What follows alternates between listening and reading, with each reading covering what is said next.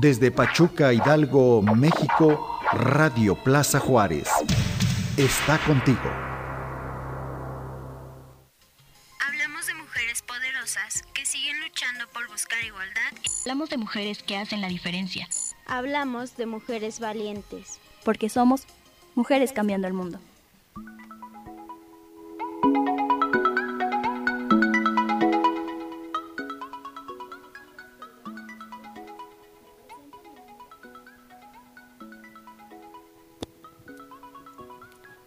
Bonito miércoles, queridos radioescuchas. Me presento, mi nombre es Selvia y el día de hoy por fin contamos con la presencia de nuestra querida amiga, la más esperada, que pido que se presente.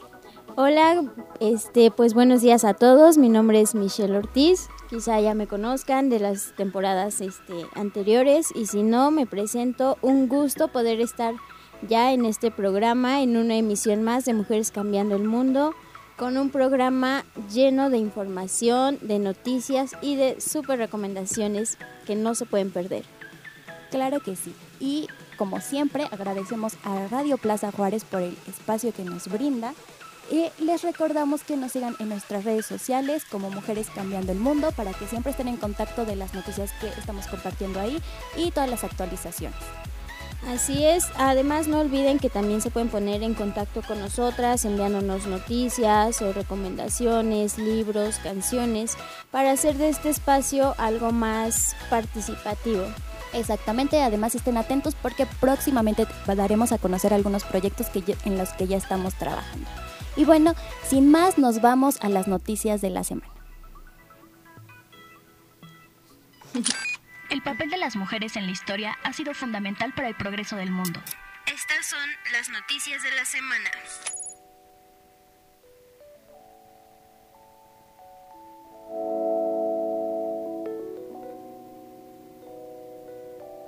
Bueno, el día de hoy les traemos noticias de la semana pasada bastante importantes, ya que justamente eh, en el programa pasado, mientras estábamos dando el, programa, nos llegó la noticia de que el gobernador del estado, Omar Fayad, había hecho algunas declaraciones respecto a la marcha del 8M.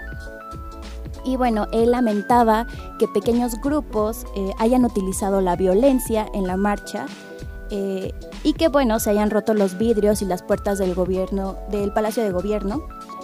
Y bueno, ya saben, realizado las pintas y demás. Eh, él declaró que le parecía increíble que unos pequeños grupos hayan buscado en su protesta usar la violencia.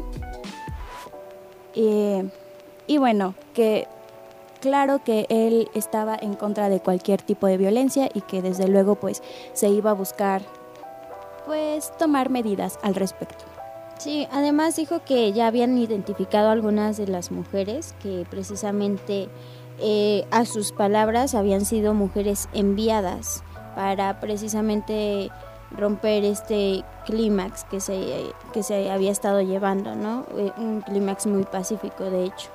Entonces, bueno, pues ante tales declaraciones, Marea Verde no se hizo esperar con la respuesta y precisamente la semana pasada eh, convocó a medios para dar un mensaje justo a las 12 en el Instituto de las Mujeres.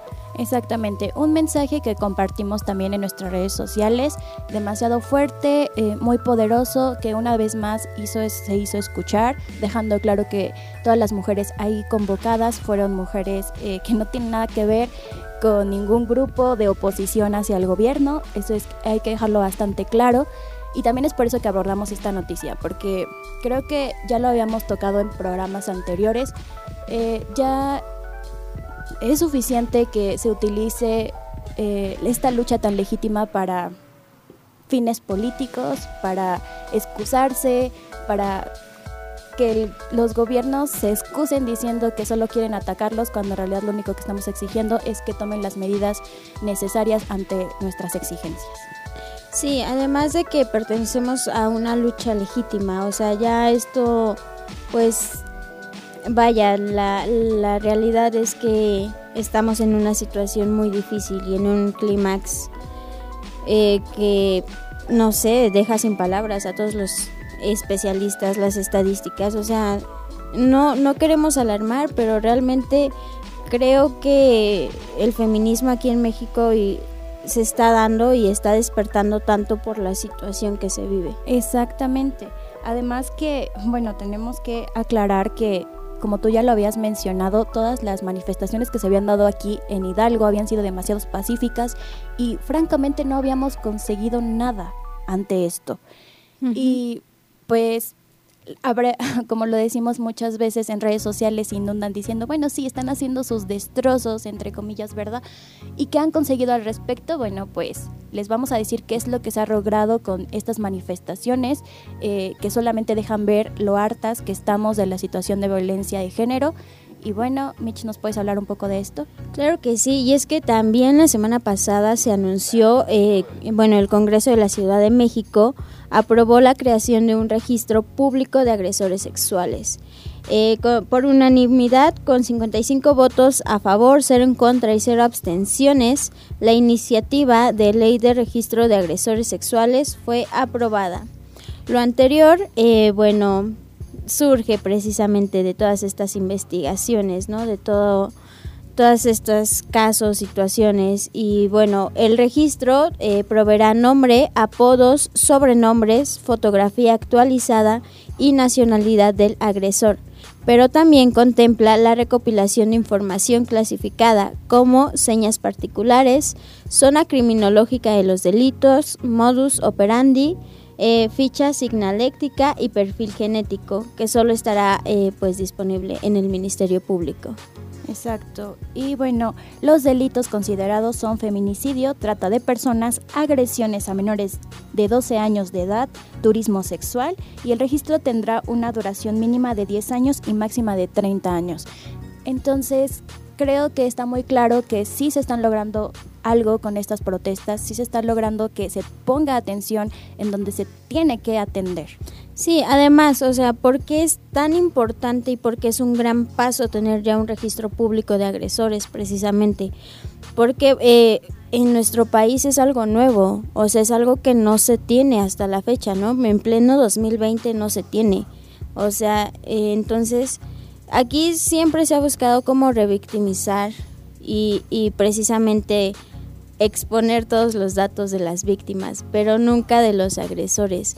Y eso se mantiene como, vaya, en el secreto o en el olvido. Entonces, que realmente existe un catálogo ya público, en verdad creo que va a funcionar y va a servir para que muchas organizaciones, fundaciones, asociaciones trabajen en pro de esto y sacar precisamente a la luz todas esas cosas que muchas ya por muchos años se nos han ocultado. Exactamente. Además de que seamos honestas, muchas veces nosotros nos relacionamos con muchísimos hombres, tanto en cuestiones sentimentales como de amistad y demás, y muchas veces no sabemos que esa persona puede ser el agresor de alguien más. Así es, o sea, en, en verdad también pues se podría, no sé, prevenir, ¿no? De cierta manera. O sea, en verdad espero que, más estados se unan e, a, este tipo de proyectos porque en verdad, o sea, ya es necesario que eh, unir todo un proyecto nacional incluso porque no podemos seguir ignorando estas cosas. Exactamente, así que sin duda aplaudimos desde aquí esta iniciativa de ley y pues deseamos, exhortamos también a los demás estados que lo consideren y que, bueno, como dices tú, se vuelva una ley nacional. Ah, sí, porque además hay muchos atacantes pues prófugos, ¿no? O haciendo de las suyas, como en este caso la noticia que también les vamos a presentar. Exactamente. De aquí nos vamos a la noticia de la saxofonista que fue atacada con ácido. Bueno, pues esta saxofonista que la cual fue noticia e incluso se inició una hubo una iniciativa de ley para que se pueda tipificar este tipo de delito, porque pues recordemos que el ataque con ácido no, no se cuenta como delito. Entonces, eh, esta noticia es bastante esperanzadora porque nos recuerda la importancia de la sororidad, además de que, pues vamos, eh, creo que nos devuelve un poco de esperanza porque después de que esta mujer eh, prácticamente viera sus sueños apagarse, alejarse tras este ataque, pues el martes 10 de marzo ella se presenta en el programa de Paola Rojas para hablar de su historia de vida, así como para regresar al escenario como artista musical. Así es, y, ella no solo apareció, este, pues, interpretando, ¿no? O, tocando un fragmento de, la canción de La Llorona, sino también, pues vaya, la artista que la acompañó con, con un mensaje fuerte, como lo decías, de sororidad, ¿no? Y en este caso, pues fue Jimena Sariñana quien cantó acompañándola. Exacto. Eh, recordemos que María Elena, como lo decía, fue atacada con ácido por dos sujetos el pasado 9 de septiembre del 2019 en su domicilio y el presunto autor intelectual del ataque es Juan Antonio Vera Carrizal, quien sigue prófugo. Así es, entonces yo creo que la historia de María Elena también inspira, porque sí nos está enseñando y como lo comentabas hace un momento, ¿no? O sea, cuando ya ves que todo se te ha sido arrebatado, ¿sabes? Te tienes que levantar y en verdad aplaudo su fortaleza y el salir a los medios, ¿no? Y, y precisamente exponerte a todo eso, porque tu agresor sigue libre, ¿no? Sigue prófugo. Entonces, yo creo que el mensaje que nos está enviando es demasiado fuerte. Exactamente, además de que los invitamos a que vean un reportaje que sacó la jornada, eh, demasiado fuerte, sí, porque es el testimonio de esta mujer y por eso me atreví a decir que se le estaba arrebatando sus sueños porque ella lo expresa claramente, que en el momento en el que ella tiene que pasar por esta situación en la que prácticamente todo su cuerpo está quemado, donde pues una de las principales... Eh, partes de su cuerpo que le ayudan a cumplir su sueño que es ser saxofonista, pues obviamente estaba lastimada y ella no sabía si podía regresar a tocar. Afortunadamente en, este, en esta presentación demostró que sí va a poder seguir con sus sueños, pero imagínense el impacto de algo así y sobre todo la impunidad porque como ya lo mencionábamos al principio, este crimen no es considerado algo penado en nuestro país. Un delito grave. Exactamente. Entonces, es muy importante eso también de que ella habla de la influencia, la influencia que tiene el agresor, bueno, el autor intelectual de todo esto, el motivo por el cual no ha sido pues consignado a las autoridades debido a todo el poder político que tiene. Así es, y bueno, eh, desde aquí aplaudimos, aplaudimos y, y le mandamos pues no sé, eh, es una fuente de inspiración. Entonces esperemos que la carrera de, María siga creciendo y que se presente en escenarios internacionales, porque su historia tiene que ser conocida por todos. Exactamente. Y bueno, de aquí nos vamos también a hablar de una mujer eh, bastante inspiradora también, como lo llama Mitch. Ella es la nueva heroína del Me francés y bueno, ella es Adele Genel.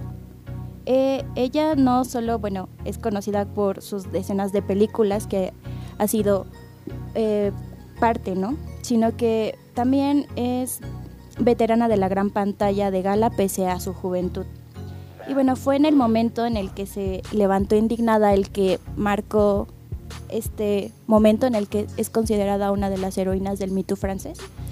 Así es, y es que precisamente en la, en la gala de los Césars, que es como los Oscars, la ceremonia más, más, importante en París, del cine de París. Efectivamente, están pues eh, premiando básicamente al director Roman Polanski como pues mejor director y, y demás. Pero, oh vaya. Claro, justo en ese momento ella se levantó y gritó vergüenza y se salió de ahí eh, pues declarando que no era posible que se estuvieran encubriendo a este tipo de abusadores, ¿no? Exacto, porque aparte, bueno, Roman Polanski pues ha sido acusado por varias mujeres de violación, incluso ya hace poco más de dos décadas ya ha enfrentado procesos eh, judiciales por lo mismo. Entonces, bueno, se levanta ah, la actriz y no solo ella, la siguen muchísimas más, pero precisamente, o sea, imagínate el impacto mediático que tiene en la entrega más importante de, cine en ese país que una actriz haya protestado de esa manera, o sea, y yo no creo que haya sido como planeado o, enviada o demás, ¿no? O sea, el expresar ya desde ahí una ideología y el que más mujeres se hayan unido a, precisamente salir gritando eso en repudio a, a esta premiación, Claro, porque ¿qué haces? ¿Qué, ¿Qué, mensaje nos estás dando al premiar a una persona con este tipo de antecedentes, con este tipo de acusaciones, que obviamente respalda sus acciones? Consideramos que todas las personas deben de, recibir su castigo tras cualquier tipo de acusación y pues que se responda, ¿no? Exacto.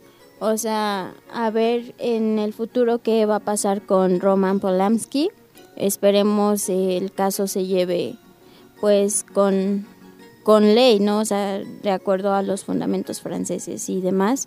Y que, pues, a ver, tengo un desenlace como el caso de Harvey Weinstein. Claro. Porque, pues, ya son demasiadas pruebas, demasiados procesos, demasiado todo. Claro, y también eh, creo que aquí una vez más se señala el hecho de cómo, cómo sí se siguen eh, teniendo demasiado reconocimiento todavía los hombres directores y no se toma en cuenta a esta parte de las mujeres directoras. Aprovecho este, este, esta noticia como para hablar también de lo que fue eh, la ceremonia de los Oscars, donde ah, no fue em, nominada ninguna mujer como mejor directora, a pesar de que había en las nominaciones películas dirigidas por mujeres, había películas nominadas a Oscars eh, que fueron dirigidas por mujeres. Eh, también recordar esta acción y el motivo de que Natalie Portman eh, salió con, con su vestimenta grabada con los nombres de estas mujeres que bien podrían haber sido nominadas al Oscar. Entonces, aplaudimos a todas estas mujeres que desde su trinchera están haciendo algo al respecto, están alzando la voz, no se están dejando eh, callar, no se están quedando conformes con lo que diga la mayoría. De verdad, nuestra admiración completamente y exhortamos a todas las mujeres en todos los ámbitos que hagan lo mismo. Porque esta lucha no es de una, es de todas y unidas vamos a tirar lo que se tiene que caer. Exactamente. Y bueno, vámonos con la noticia para reflexionar, porque es una que ha causado bastante debate, bastante polémica. Exactamente, pero es importante, me encanta que decidas debate, porque aquí no hay debate, señoras y señores. Esto es muy claro eh, los adultos mayores no pueden ni deben viajar en los vagones exclusivos del metro. Como ya sabrán, a motivo de lo que fue la marcha del 8M, de repente empezamos a ver clips en redes sociales donde se busca desvirtuar a las mujeres feministas, haciéndonos quedar como unas agresoras de los adultos mayores, que nos hacen quedar como que somos eh, personas que odiamos a los hombres y demás. Eh, y se hizo viral este video en donde una mujer, bueno, una, empezó con una chica y le siguieron varias que le pedían a un adulto mayor que desalojara el, bueno, las instalaciones del vagón exclusivo. Y bueno, eh, obviamente se dividió la opinión, como ya sabemos en redes sociales, eh, pero pues obviamente salieron a, a, recordarnos, se hizo una noticia, pero ya sabemos que muchos no leen de estas personas que se la pasan opinando, no leen, entonces les traemos esta noticia. El reglamento de la Ley de Movilidad de la Ciudad de México es claro respecto al uso de vagones exclusivos del metro. Los adultos mayores no pueden ingresar a estos espacios. Eh, las especificaciones eh, se consignan en los artículos 227 y 230, fracción 7 y fracción 9, respectivamente. En el primer apartado, el gobierno capitalino señala que se puede negar servicio a usuario cuando se encuentre incurriendo en faltas a la disposición legales o reglamentarias. Así es, además en el artículo 230, fracción 19, se prohíbe a los usuarios del transporte masivo de pasajeros viajar en zonas exclusivas para usuarios con discapacidad, personas adultas mayores y mujeres, cuando la persona usuaria no se encuentre dentro de esa condición específica. En el metro la restricción es para quienes viajen en los vagones exclusivos para mujeres y niños menores de 12 años y ocupen los asientos reservados para personas con discapacidad, adultos mayores, mujeres embarazadas o con menor embarazos. Cabe recordar que estos vagones exclusivos en el metro de la Ciudad de México son una medida tomada por las autoridades para reducir los casos de acoso y hostigamiento sexual que diariamente se reportan dentro de dicho servicio. Exactamente, y aquí es donde queremos aclarar esto. Eh, mucha gente se puso del lado de pobre viejito, pobre ancianito, pobre señor que les hace. Eh, desafortunadamente los adultos mayores también acosan, los adultos mayores también eh, suelen acosar, agredir sexualmente a las mujeres en el metro. Y ya se ha visto, ya se ha vivido, y es por eso que se tuvieron que recurrir a tomar estas medidas de hacer un vagón exclusivo. Y cabe aclarar también que muchas de las mujeres y quienes grabaron este video fueron las familiares de este hombre mayor que no entendieron que bien el señor podía irse en un asiento exclusivo en otro vagón, mientras ellas tomaban el vagón exclusivo. Así es, y es que aquí también, eh, vaya, lo que pasa con esto, con este tipo de videos, ¿no? O que aparecen cortados o, que nada más muestran una perspectiva del asunto, ¿no? En este caso, eh, como lo indicas, ¿no? O sea, todo el mundo satanizó la, la, actitud que tuvieron las mujeres. Pero eh, si ustedes, si ustedes radio escuchas, eh, han tenido la oportunidad de viajar precisamente en, en algunos de estos vagones, pues se dan cuenta que eh, incluso en las estaciones hay una separación, están los señalamientos que indican mujeres y niños menores de 12 años, hay personal de seguridad que en apariencia debería cuidar precisamente estos casos, que no se pase ningún adulto mayor, ningún hombre, ningún sujeto que no tenga el acceso a un vagón exclusivo precisamente. Porque como lo comentabas, o sea, en todos los demás vagones también hay asientos exclusivos para personas eh, mayores, ¿sabes? Entonces, vaya, o sea, para algo están estos espacios y si no los defendemos, si no nos aferramos a lo poco que tenemos, entonces, ¿qué va a pasar? Hoy es un anciano, después ¿qué? ¿Qué va a hacer falta? O sea, porque hay ancianos que precisamente, como lo decías, acosan, hostigan, eh, insultan. Entonces, yo en verdad súper a favor de que lo hayan sacado, o sea. Claro, totalmente de acuerdo. Y les recordamos también que si ustedes van con sus amigos, con sus novios, también si gustan ustedes tomar el vagón exclusivo para mujeres, háganlo solas, quédense de acuerdo, nos bajamos en tal estación, ahí nos vemos. No tienen por qué estar eh, invadiendo este espacio que es exclusivo. Y bien como lo menciona Mitch, es de las pocas cosas que tenemos eh, para asegurarnos un viaje tranquilo, sin acoso, porque sí, hay que aclararlo y dejarlo muy, muy en claro. Por eso se tomó esta medida, porque eh, los acosos, las agresiones eran sin fin y a nadie le importaba. tenías que estar en esa incomodidad de que gente te estuviese arrimando sus partes sexuales. Eh, tener que ver incluso que hay personas que incluso mostraban sus partes. Entonces, es muy desagradable, es demasiado horrible, humillante también. Eh, son muchos sentimientos.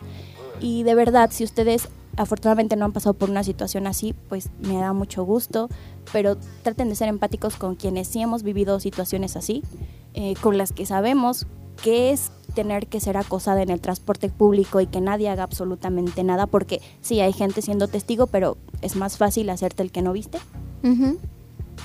Entonces, dejamos esta noticia eh, sobre la mesa para reflexionar sobre que no hay debate respecto a que no se deben eh, ocupar los vagones exclusivos para mujeres. Ya lo decía bien, son exclusivos para mujeres. Así es. Y bueno, vámonos con nuestra siguiente sección, con nuestra historia de vida.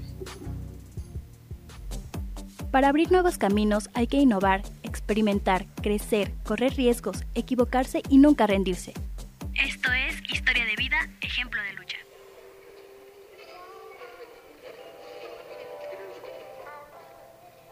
Esta ocasión les traemos como eh, historia de vida a una mujer bastante inspiradora, vamos.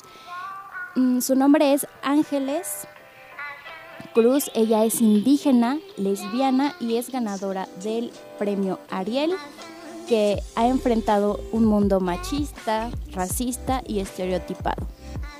Ángeles es actriz y directora, aunque ha ganado dos premios Ariel por su trabajo como directora de dos cortometrajes y es reconocida como una de las cineastas más prometedoras del cine mexicano contemporáneo.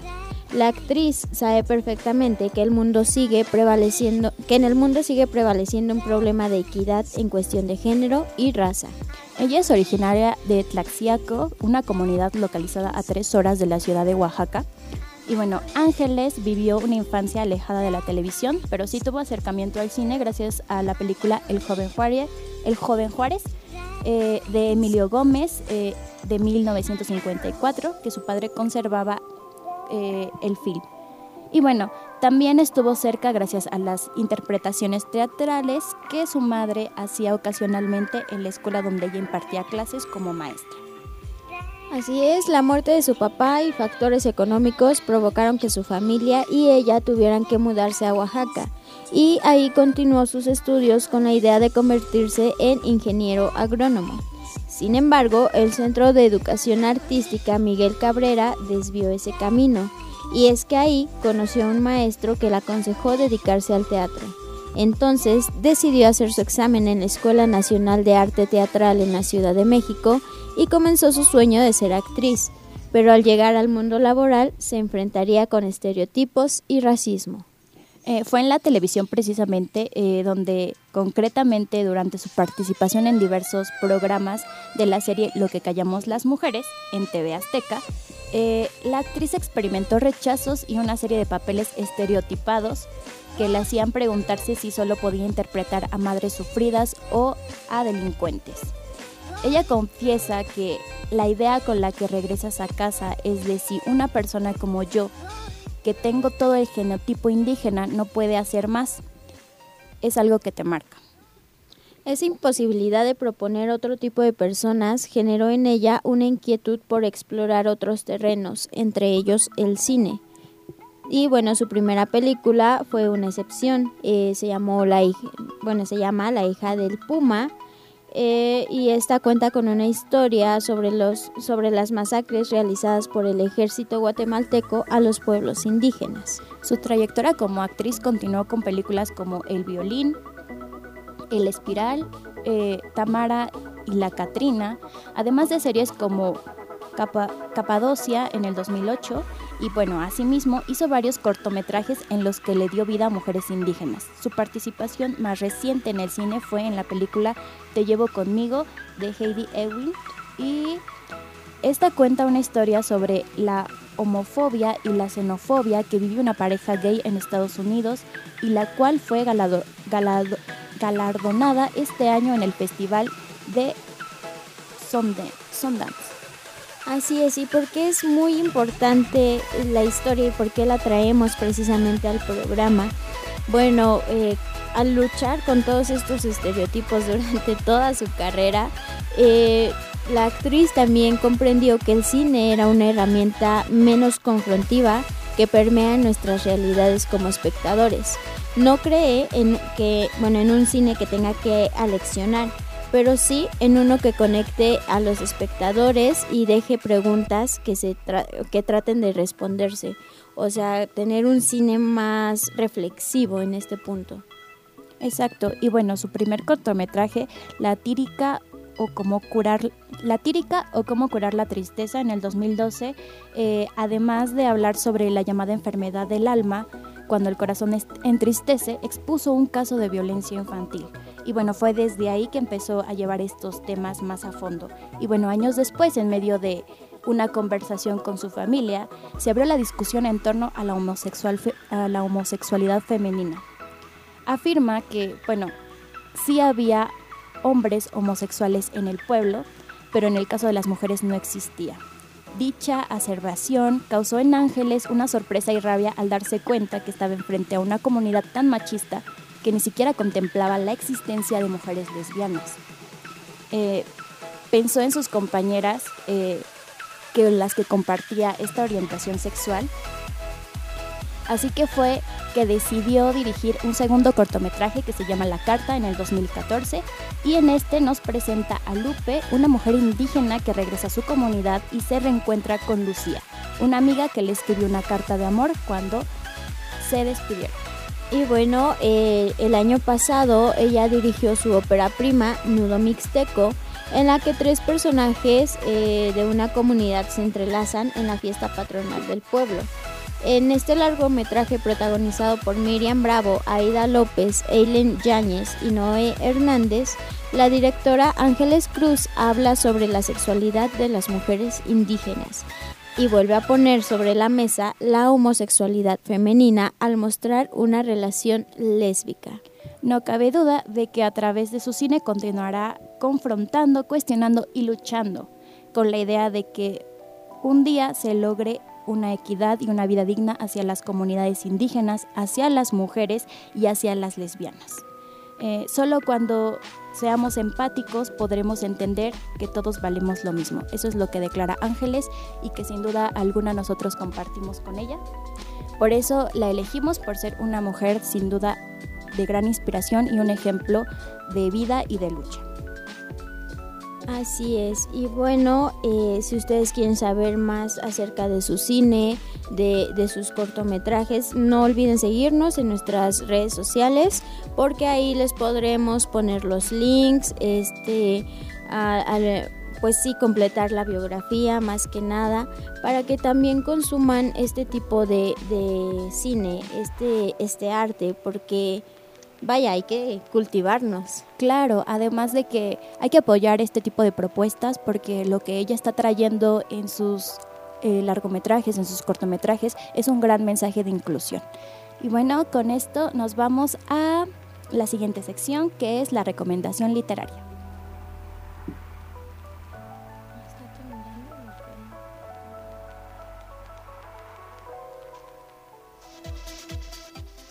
La lectura nos regala mucha compañía, libertad para hacer de otra manera y ser más.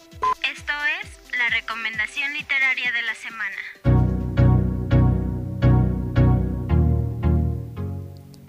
Bueno, esta semana les traemos una gran recomendación.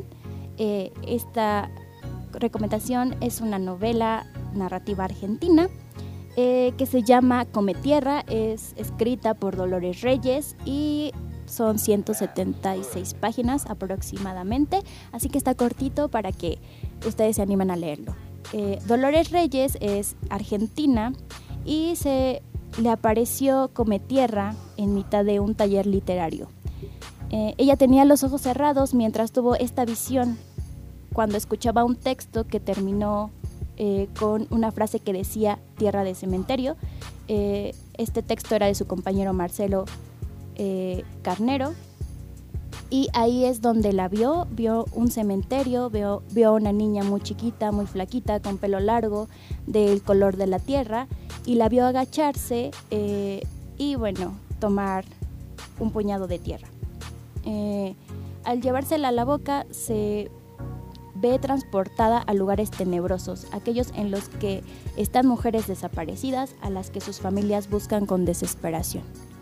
Bueno, Reyes eh, trabaja en una escuela de Pablo Podesta en la periferia bonaerense, a menos de 200 metros del cementerio donde están enterradas Melina, Romero y Araceli Ramos. A estas dos adolescentes víctimas de feminicidios y a sus sobrevivientes está dedicada esta novela breve, llena de oscuridad, pero también de poesía y de una fuerza imparable para salir adelante pase lo que pase. El escenario ficticio podría ser eh, cualquiera de las de las barriadas pobres que rodean la capital de Argentina, eh, muy distintas a la ciudad a pesar de estar a solo unos pocos kilómetros. En una de esas casitas precarias que se levantan directamente sobre la tierra viven solos eh, Cometierra y su hermano, Walter, que son los personajes de este libro. Bueno, eh, la autora eh, comenta en una entrevista que tendré, bueno, tendremos, bueno, no, más bien que tendemos a pensar en estas poblaciones dentro de la marginalidad como algo excepcional y no lo es. Si te vas a cualquier provincia de, Buenos Aires, precisamente, bueno, en el conurbado el 60% de, de los bueno, de los adolescentes son pobres y no por eso dejan de ser personas hermosas con toda la potencialidad de la vida y de los encantos que traen. El tema es que no tienen respuesta a nivel estatal, lo mismo que con las chicas víctimas de feminicidio. Los medios hegemónicos se paran a menudo en una mirada lejana y de desprecio y precisamente eh, pues eso quería recuperar la, autora con esto, recuperar esas vidas hermosas y valiosas. Y también nos deja pensando toda esta declaración en los niños huérfanos por feminicidios, las víctimas invisibles de la violencia de México. Eh, más de 200, más de 23 mil menores han perdido a su madre en la última década en este país feminicida. Esto es algo que tenemos que tomar en consideración también. Eh, como gran parte de esta novela negra argentina, la resolución de los casos no está en manos de la policía o los detectives o jueces, sino de otros, de otros actores, en este caso un evidente que es Cometierra. Y así es como la escritura de ficción estuvo a la par con el auge del movimiento Ni Una Menos en las calles de Argentina contra los feminicidios y todo tipo de violencia contra las mujeres. Después de leer el libro, algunas de eh, esas hijas sin madre se han puesto en contacto con Dolores y bueno, ella cuenta que ha sido muy gratificante saber que por lo menos está ayudando a que estas mujeres puedan hablar sobre su historia. Ella dice, es una pauta para que ellas también escriban y den a conocer su historia. Y si no quieren escribirla, por lo menos están hablando de ella, la están reconociendo, la están haciendo visible. Y bueno, esta historia es, es demasiado eh, inspiradora porque bien lo dicen anteriormente, los casos no son resueltos por la justicia ni por las autoridades como se espera.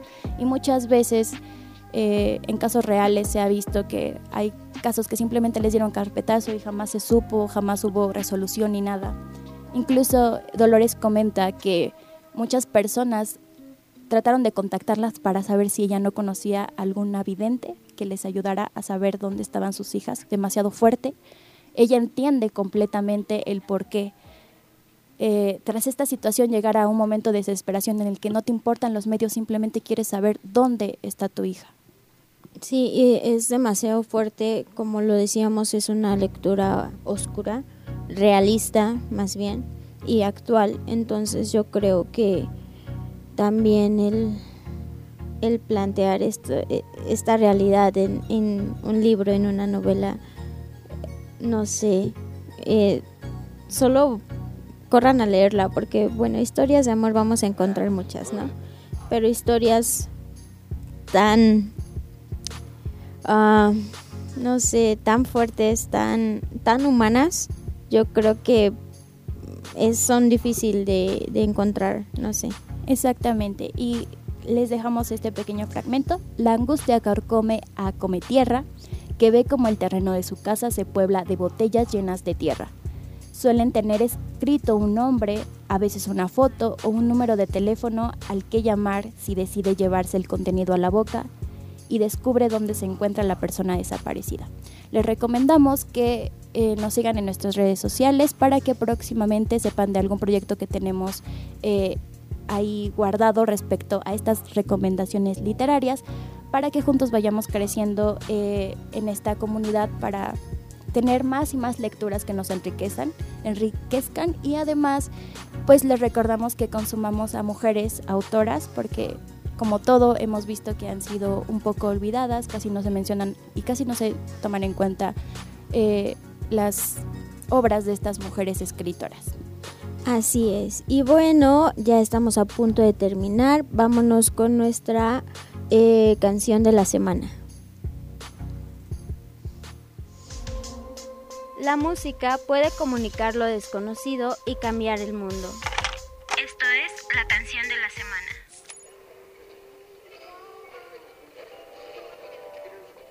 Bueno, la canción de esta semana eh, en lo personal es la canción que inspira. Eh, bueno, además de, de, Mujeres Cambiando al Mundo, tengo otro pequeño espacio en el que escribo semana a semana y esta canción es la que suena durante las dos o tres horas en las que yo me enfoco a escribir. La, la conocí precisamente a inicios de, Mujeres Cambiando el Mundo en, en temporadas anteriores no sé, es demasiado buena, a mí me gusta. La canción se llama Mujer Lunar, es de Rebecca Lane. Eh, bueno, se lanzó en el 2013 y es de hip hop rap, em, algo así. Exacto. Rebeca Uniz Vargas es socióloga, poeta y cantante de rap feminista y anarquista guatemalteca.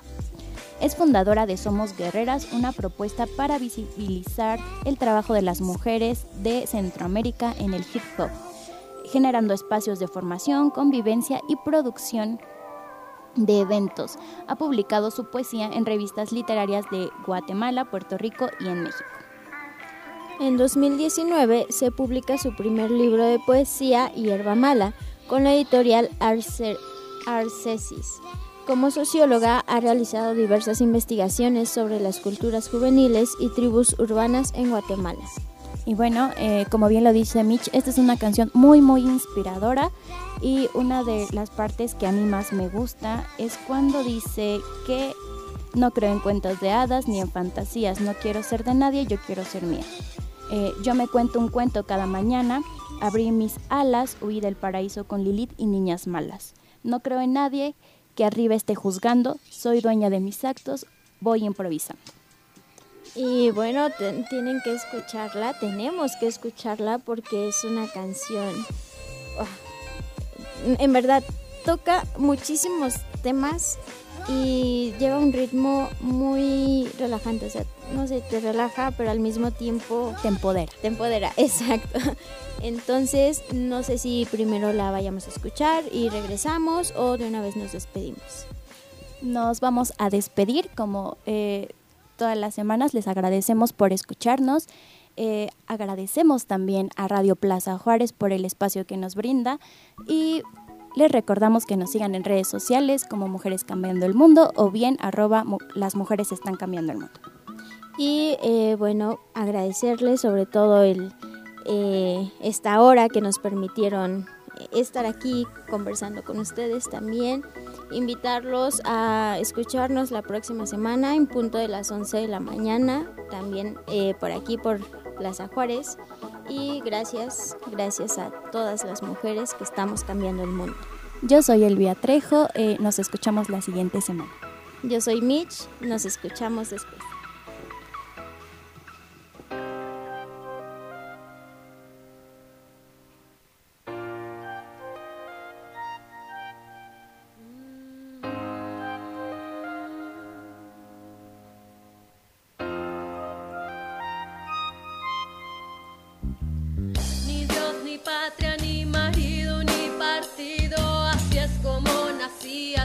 Blanca a oscura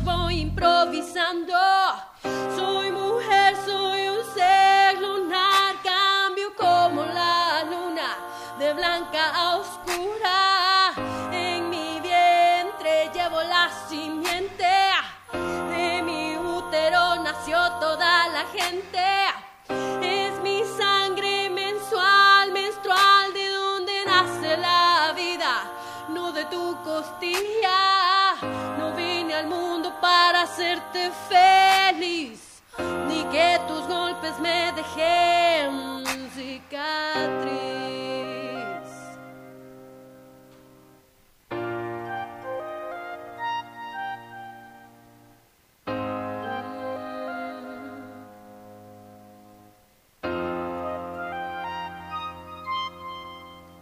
han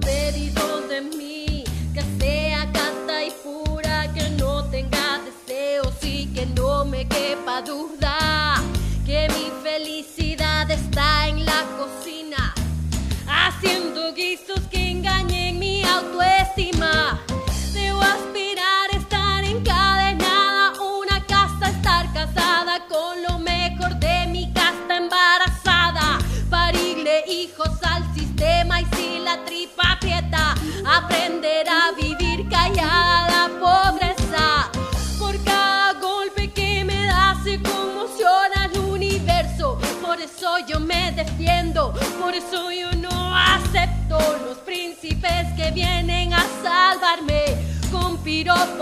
Dinero vienen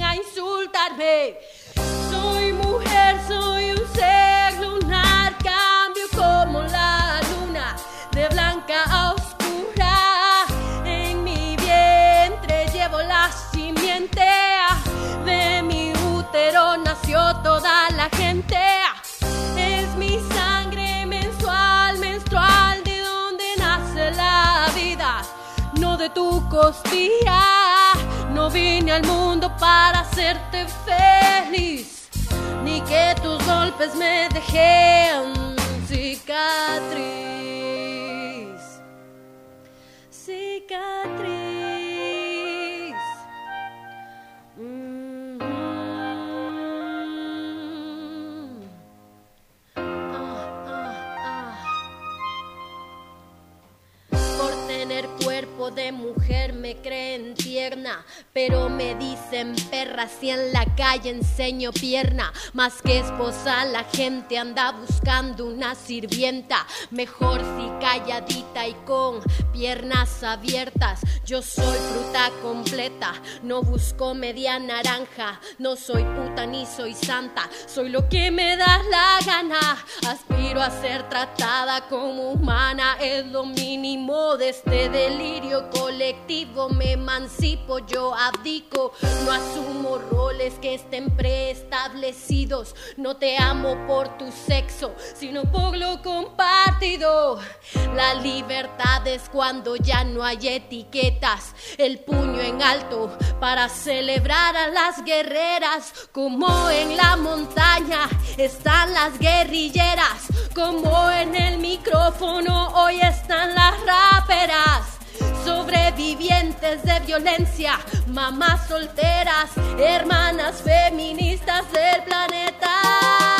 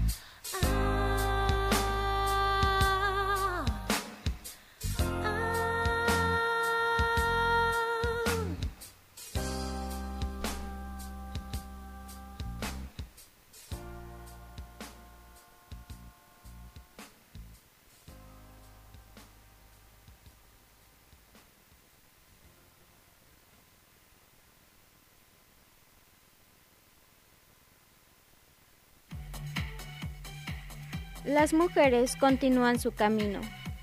Esto fue Mujeres cambiando el mundo. Desde Pachuca, Hidalgo, México, Radio Plaza Juárez. Está contigo.